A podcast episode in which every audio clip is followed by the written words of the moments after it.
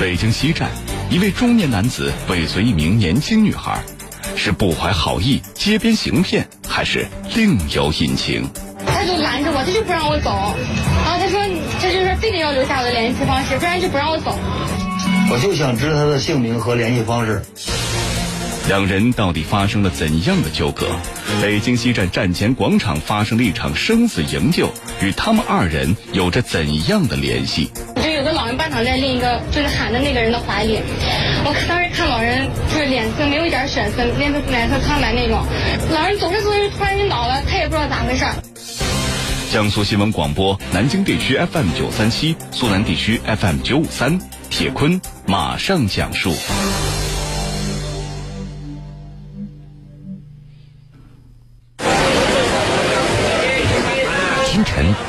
北京西站又开始了熙熙攘攘的一天。车站广场前，人们来来往往，都在奔波于自己的行程。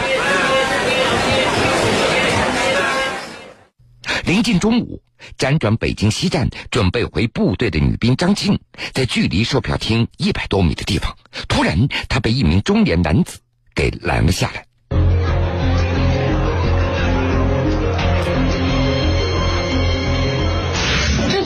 时候，他突然过来拦着我，然后说要留留下我的联系方式，我不给，我不给，而且我特别着急要买票，我就急着走，我怎么走他就他就拦着我，他就不让我走，然后他说他就是非得要留下我的联系方式，不然就不让我走。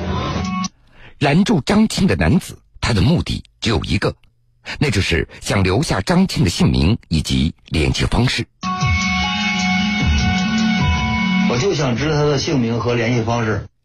光天化日之下，中年男子为什么会盯上年轻的女兵呢？难道是不怀好意，还是另有隐情呢？事儿没弄清楚，我肯定不让他走。就在这名男子与张庆纠缠不清的时候，旁边的路人过来帮忙了。旁边正好有两个路人，然后看着那个人在缠着我，呃，当时就是也是出于好心，然后就拽着我说让我让我赶快走，说让我走吧走吧。有了路人的解围，张庆快速的走进了售票大厅。他本以为躲过了那名中年男子，但是就在张庆排队买票的时候，一只手又悄悄的伸向了他，而这双手依然还是那名男子。当时我心里想，就不能让他走，我起身就赶紧追过去了。就觉得已经没事儿了，然后当时拿着证件在排队买票，就在我拿证件排队时，就突然有一只手就从后面伸了过来，抢了我的证件。我当时吓了一跳，旁边的周围的人全部都愣了，然后就一扭头一看，然后他就就有人就是他在拿手机拍我证件照，我就一把就把我的证件给夺了过来。令人不解的是，这名男子在拍完张庆的证件照以后，就迅速的跑开了。众目睽睽，中年男子为何要一再纠缠女兵呢？两人之间到底有什么样的纠葛呢？就在这一幕发生前的二零一八年一月二十五号上午的十点多，解放军第八十一集团军某旅卫生连的女兵张庆，急匆匆的穿行在北京西站的人流之中。休假结束了，归队心切的他想尽快转车回到部队。当他路过西站南广场的时候，突然间他似乎听到有人在大声喊着救命。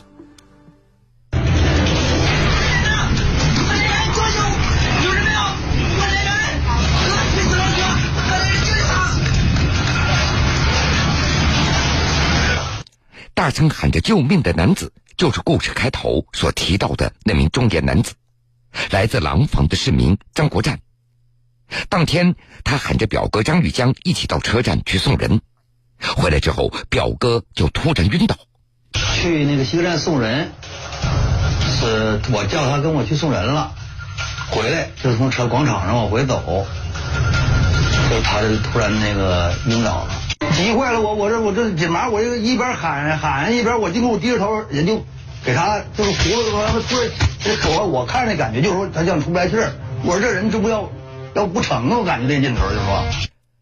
此时听到呼救的女兵张庆拉着自己的行李箱，立刻就向呼救的地点跑了过去。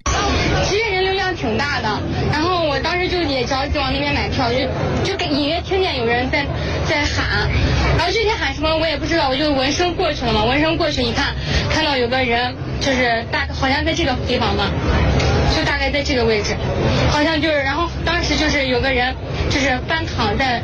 就半躺在，就有个老人半躺在另一个就是喊的那个人的怀里。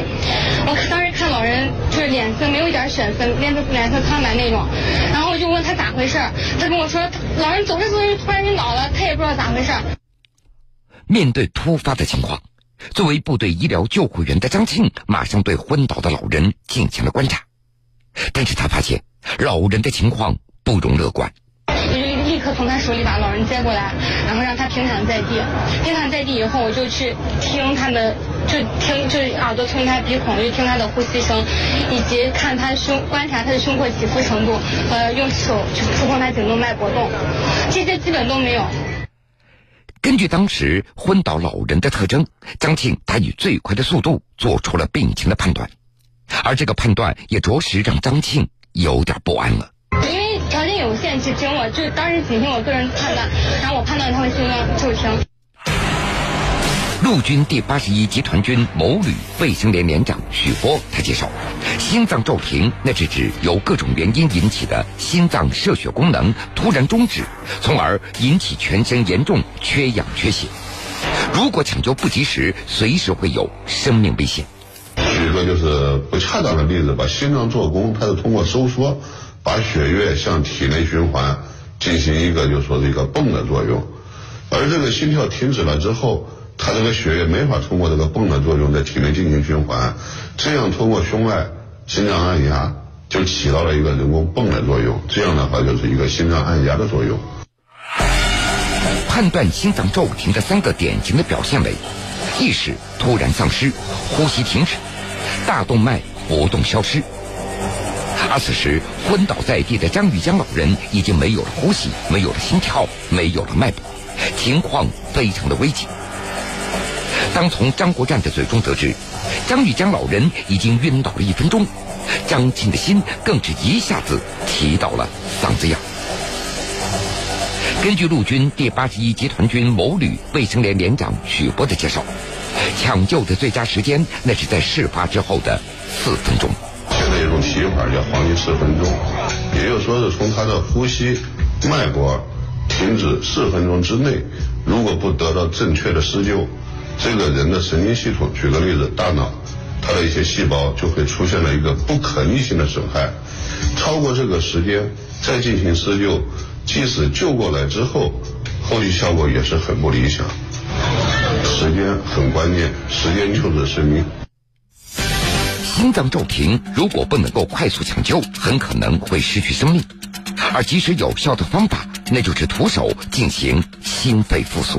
对成人来说，一般情况下是施救者两手交错的交错，就是说掌根贴在这个患者的胸骨的中下三分之一交界处，或者男性嘛，基本上是凭两乳头连线。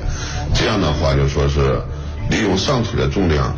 两手交错，然后掌根重叠，这个肘关节不要打弯，就是一般施救者跪跪于患者的身体一侧，用上体的重量把这个患者的胸廓向下按压。现在的标准基本上是，呃，每分钟要达到一百到一百二十次，然后这个按压的这是按压的频率，按压的深度呢，要求胸骨下陷达到五。到六厘米。虽然当时受到条件的限制，周围的环境非常嘈杂，但是张庆他知道必须要立即展开抢救了，否则一切都来不及了。按照连队训练时的标准的动作，张庆果断地对老人实施了心肺复苏按压。可是刚刚开始做心肺复苏的第一个动作，张庆就遇到了一个难题。由于这是第一次遭遇心脏骤停，他从来没有在真人的身上做过心肺复苏。张庆发现，做心肺复苏要远比在原来的模拟人的身上训练难度要大得多了。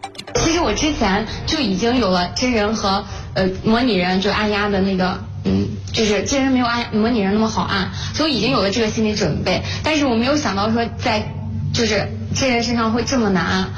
我觉得嗯我已经很用劲儿了，就是比比平常训练模拟人用的劲儿还足，但是一下还没有按下去，我远远没有达到五厘米那个标准。因为首先这个按压的话，它如果按轻了的话，它起不到什么作用；但是如果按重的话，它会对老人的那个胸骨就造成影响，就是可能会把老老人的胸骨给他按断。一个在火车站突然晕倒的老人，一个路过的年轻女兵，一场与时间赛跑的营救，没有呼吸，没有脉搏，没有心跳。眼看老人生命垂危，年轻女兵会做出怎样的举动？看老人还是一点反应都没有，内心就是特别害怕，必须得一直按压下去，必须一直按压，循环按压，直到那个老人有生命生命迹象。北京西站的生命营救，铁坤继续讲述。在为老人做心肺复苏的时候，张庆他明白真人和模拟人之间所存在的差异。就在黄金救援四分钟还剩三分钟的这段时间里，生死营救的倒计时已经开始了，时间在一分一秒的快速流逝。张庆和老人的表弟张战国也非常的着急。这种心脏骤停的情况，它就是抢救时间特别重要，你必须争分夺秒。不，我这心呐，我这真的，我说我这天呐，我这这点事儿惹惹大娄子了。说实话，我这家伙，你说人家好面的跟我出去溜达，我就是咱我这么说，把我真吓坏了。我说这怎么弄？我这个，在这样的情况下，到底该怎么办呢？陆军第八十一集团军某旅卫生连连长许波：如果说是这个救治现场发现的越早，救治的越早，这个成功的系数往往是越高。这个东西只能尽快。眼看着时间紧迫，张庆也没有丝毫的犹豫，仅仅用了几个动作，便找到了在老人身上按压的力度，开始持续对昏倒在地的张玉江老人进行徒手心肺复苏。然而，就在黄金救援时间倒计时最后两分钟的时候，张庆觉察到了令他最紧张的一个难题。那个时候，老人就是脸色惨白，因为我们在在按压的时候，同时要观察他的那个面部表情，他的那些动态，一点反应都没有，就跟之前我判断他生命体征的状态是一样的，就没有没有一点反应。然后那会儿，其实我，呃。内心也有点怕了，也有点害怕了，特别紧张。当时黄金营救的时间已经过去了一半，而张玉江老人依旧没有任何的反应。是自己的手法有问题呢，还是老人的病情要比想象当中的严重多呢？是要继续按压下去，还是需要调整方法呢？看老人还是一点反应都没有，内心就是特别害怕。但同时就也在怀疑自己，但当时就立马就想到之前老师教我们的一些东西，老师就说了，说面对这种情况，心脏骤停的病人，你就必须得一直按压下去，必须一直按压，就是按照那样正常的频率，然后深度，就一直那样循环按压，直到那个老人有生命生命迹象。随着张庆的呼吸越来越急促，时间也越来越紧张了，只剩下。最后一分钟了，老人却依然没有苏醒。当时，张战国也把所有的希望寄托在张庆的身上了。好容易来一个人，你说我这希望我真的在寄托在身上了也。随着按压的次数越来越多，张庆他也感觉到自己的体力已经吃不消了，就感觉两两个胳膊都已经发麻了，然后就脑袋其实那会儿也是有点懵的状态。自己都感觉快喘不上来气儿了，就啊特别累，但是已经坚持到这个时候，你不能松懈，你一口气都不能喘，你你必须坚持下去。如因为如果你一旦就是说松手了，想放松一下，想让自己休息到一下的话，你之前所有的努力都白费，你之前那么费劲儿去按，就去给老人做做的一些按压，全部都白费，有可能错过就是老老人的最佳抢救时间，就。对老人的生命造成嗯，就是严重危害那样，所以那会儿啊是，就咬着牙也得坚持把它给按下去，就必须按下去。面对危急的局面，军人的职责也促使张庆必须要全力以赴。但是老人却丝毫没有反应，张庆的精神也一直处在紧绷的状态，他甚至开始绝望了。然而他依然咬牙坚持着。就在黄金救援临界点的最后十秒钟，情况突然出现了转机。我感觉到老人用手碰了我一下，然后我在想，老人可能是恢复意识了。同时不是也在观察他的面色嘛？然后他面色也有一点点好转，但是没有完全的，就是像正常人那样。虽然当时老人的面色有所好转，但是生命体征还是不明显。就在这最后的十秒钟，虽然自己的手臂肌肉早已僵硬了，张庆依旧按照之前的频率继续做着心脏按压。呼吸哇几下以后，发现就就听到这个老人微咳了两声，然后叫老人呼吸缓过来那股劲儿了，我就下意识的就用耳朵去听他的呼吸，观察他胸廓起伏，然后听到这个老人的呼吸，生活也有起伏，然后就用手去摸他颈动脉都有搏动，这些都就已经恢复生命迹象了。经过三分钟的生死营救，张玉江老人终于苏醒过来了。看着表哥苏醒，表弟张国战也是欣喜若狂，周围的群众也是一片欢呼。在确认张玉江老人安全以后，张庆招呼着围观的群众，把老人抬到一个暖和的地方。因为要着急回部队，张庆也悄悄的转身离开了。他急匆匆的往售票点赶了过去。眼看着张庆要离开，张国战赶紧就追了上来，一路索要张庆的联系方式，但是张庆并没有给他，于是也就出现了咱们故事开头的那一幕。当张庆在售票厅排队买票的时候，张国战找到了张庆，从他手里抢来证件，并且拍了照片。他想着日后要好好的感谢这位善良的姑娘。老人张玉江回到老家廊坊以后，按照当时所拍到的证件的信息，经过多方打听，他查询到张庆所在的部队的地址。我有个事儿，我头年出那点事儿啊，这不让你给打听那个部队的那个那个那个什么那个人，现在，嗯，我表弟他在网上给查出来了，找这个地方了，是七幺三五二，好像是河南。原来在这期间，由于遇到老父亲病重。张玉江只能够拜托朋友帮忙来寻找恩人张庆。然而，当朋友根据张玉江所提供的地址找到部队的时候，这里并没有一个叫张庆的女兵。张国战也就奇怪了。去部队问了，等于就是说，部队问了，人问了几个人说这没有这个这人。就这样，寻找恩人的事情也就陷入了僵局。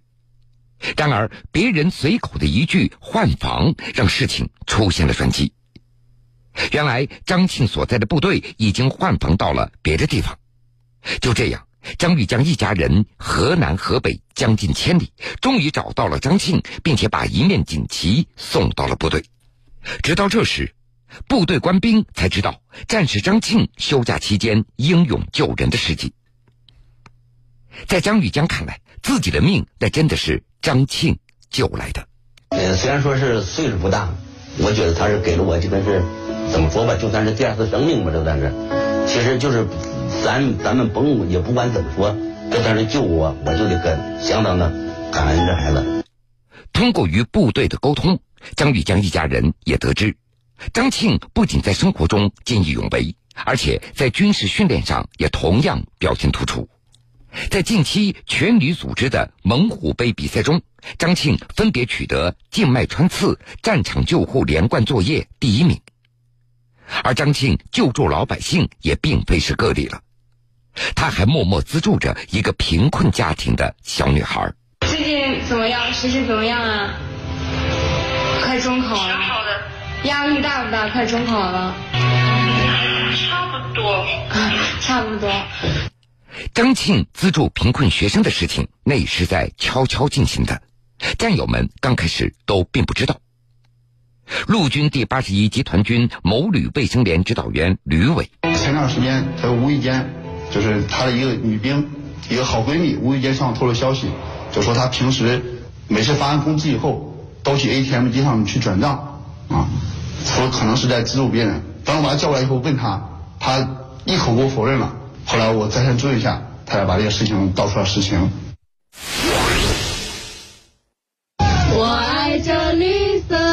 军装，庄严的军徽闪闪发光。我爱左臂红色的十字，守护着生命像天使一样。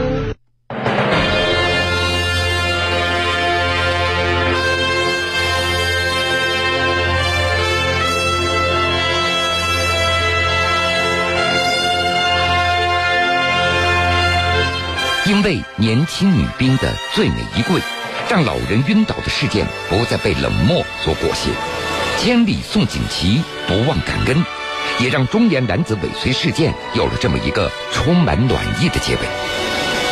走入茫茫人海，他们是那样的普通不起眼。每当人民危难之际，总有一个勇敢的身影毫不犹豫挺身而出，用坚实的臂膀托起生的希望。他的名字就叫中国军人。挺身而出的总有无数个军人的身影，或许你不认识他们，但每一个绿军装的背后都有着一串动人的故事。这就是军人，青春的肩膀背负着人民的幸福和生命的希望。这就是军人，不管身处怎样的险境，他们都会托起生命的希望。